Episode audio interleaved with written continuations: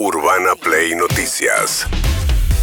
Todos los días, la información destacada. Con las voces de sus protagonistas. Búscanos en Spotify y seguinos para enterarte de todo lo que tenés que saber. Urbana Play Noticias. Un update con la información más importante. Urbana Play 1043. Una nueva experiencia.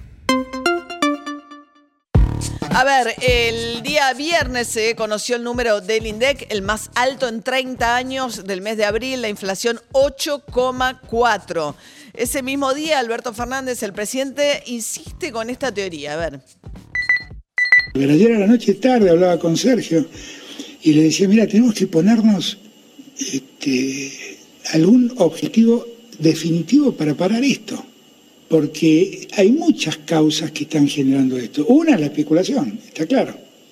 La especulación de que puede haber una devaluación, la especulación de que el dólar blue sube, entonces el, pequeño comerciante. E-, eso que yo, que muchos me criticaron y yo llamaba inflación autoconstruida, es precisamente eso, lo, lo que se llama la inflación psicológica, que no está en el consumidor, está en el pequeño comerciante. Da la sensación de alguien tan perdido, ¿no? Cuando dice, le digo a Sergio, tenemos que hacer algo. Decir, bueno, sí, está gobernando hace más de tres años, tenemos que hacer algo para la inflación. Finalmente, el domingo a la mañana, Sergio Massa hizo una serie de anuncios que tienen que ver con suba de tasas de interés, acelerar la negociación con el Fondo Monetario para obtener dólares, también el swap con China, tener más poder de fuego para intervenir en el tipo de cambio, evitar nuevos saltos cambiarios que afecten la, la, la inflación, subir la tasa de interés buscando que la gente se quede en pesos o los que tienen un pequeño capital que no se vayan a los dólares y se queden en pesos, pero bajando sí la tasa de interés que tiene que ver con el consumo de la hora 12 y de las tarjetas de crédito.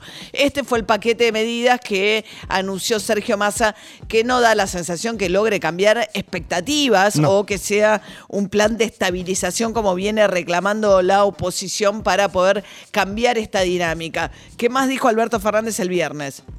Venimos de 55 puntos, no es que venimos de cero. Venimos de 55 puntos. Entonces, eh, todo es más difícil. Y además, estamos en un país que para mal o para bien sabe convivir con la inflación. Convive con la inflación. Y, entonces es muy difícil.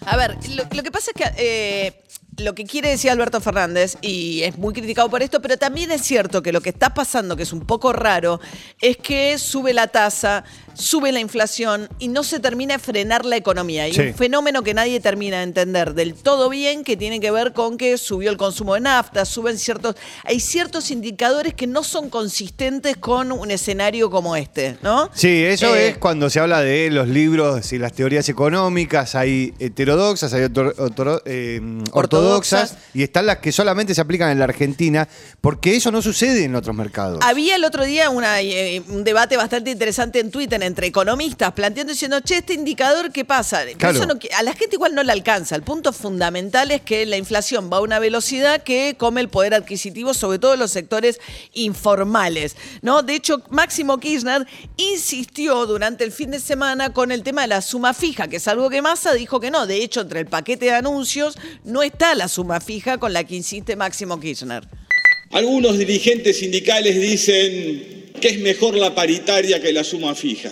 Y tienen razón. Tienen tanta razón que fue con el gobierno de Néstor Kirchner allá por el 2003-2004 que volvieron las paritarias a la Argentina. Miren si no sabremos que es mejor la paritaria que la suma fija. El problema es que nuestra gente tiene urgencias. Entonces lo que uno le pide con toda humildad a los compañeros de los sindicatos y a la CGT es que más allá de que todos sabemos que la paritaria es mejor que la suma fija, nuestra gente necesita una mano ahora, necesita una mano ya. Bueno, eh, Sergio Massa le contestó durante. Me parece que hay algo también, porque a la vez dicen que el kirchnerismo está pues, detrás de la candidatura de Sergio Massa, como que uno, cada uno hace su juego sin necesidad de interferir el uno con el otro, ¿no?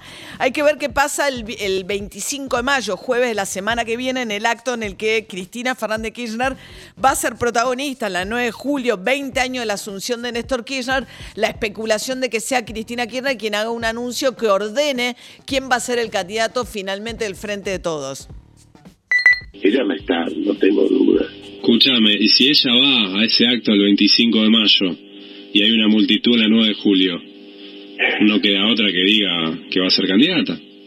Va a decir que sí, yo creo que sí. Pero yo tengo toda la expectativa que diga que sí.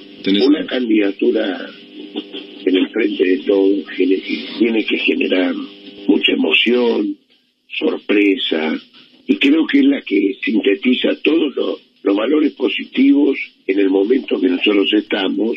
Bien, este es Eduardo Valdés, que es un diputado muy cercano a Cristina Kirchner, por eso especulaban con que sí él, pero no hay nada firme respecto a qué va a decir. Podría decir, como contó acá David, ¿no? Que sea candidata al Parlasur para estar en la boleta, pero que el Parlasur no es un cargo, es ser parlamentaria del, eh, del, Mercosur, no tiene fuero. En Montevideo. En Montevideo sí, no. Bien, mientras tanto, Javier Milei se presentó en la Feria del Libro, fue una de las presencias fuertes este fin de semana que cerró la Feria del Libro, habló acerca del tema de la inflación.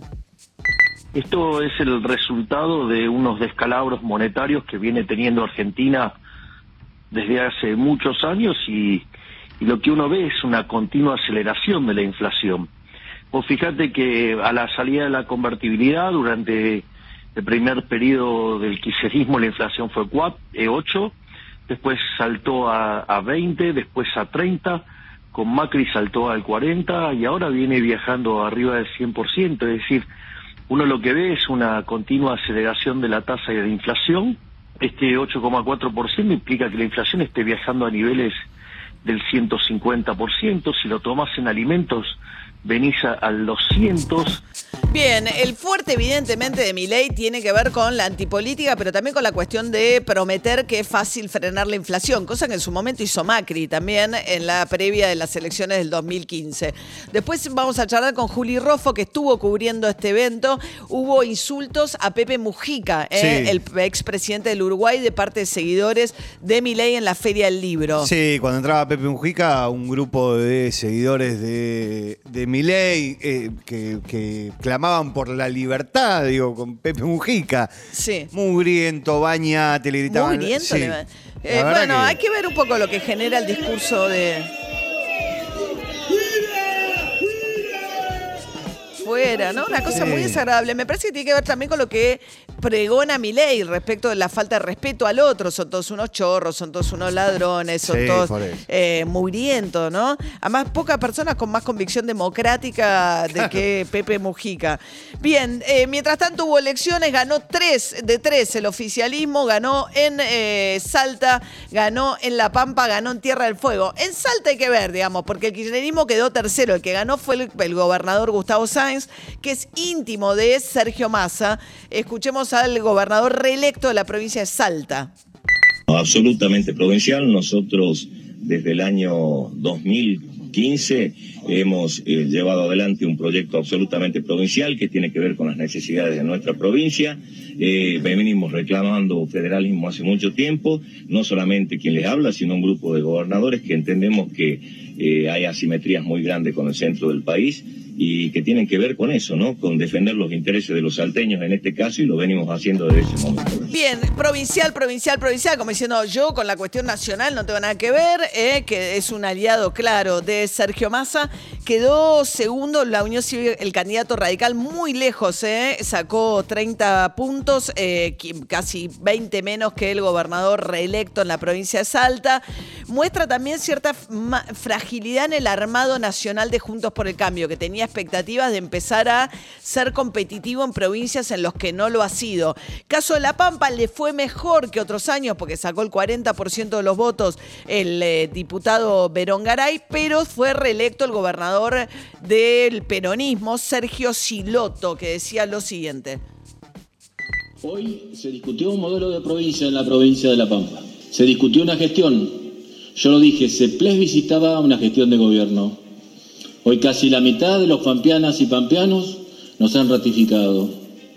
Seguramente hoy serán momentos de alegría, de festejo, y aquí nos iremos a nuestra sede del Partido Justicialista a, festejar con enorme eh, cantidad de compañeras y compañeros que quieren dar también una muestra de lo que estaba en juego hoy. Bien, ahí decía, ¿no? Un modelo de la provincia de La Pampa. O sea, todos los gobernadores que son oficialistas y que ganan, claman que es su gestión local, la que gana. Por eso se desprendieron de la elección nacional, pero ganan. Y el armado Juntos por el Cambio no termina de ser competitivo como pretendieran. En La Pampa se acercaron, hicieron una buena elección, pero sigue dominando el peronismo la provincia de La Pampa. También Tierra del Fuego ganó el oficialismo con más del 50% de los votos. El gobernador Gustavo Melela, que zafó de ir a la segunda vuelta electoral, ganó en primera vuelta electoral Gustavo Melela. Agradecer al gobierno nacional que nos ha acompañado y tanto, a los que nos han enviado sus mensajes, pero también a los referentes de la oposición que nos han enviado sus mensajes. Esa es la madurez política que nosotros queremos en Tierra del Fuego y que estamos viviendo. Así que muchas gracias a todas y a todos y ahora vamos a ir a celebrar y festejar con toda nuestra militancia. Bien, el dato saliente de Tierra del Fuego fue que sacó el 20% el voto en blanco. El segundo más votado fue voto en blanco.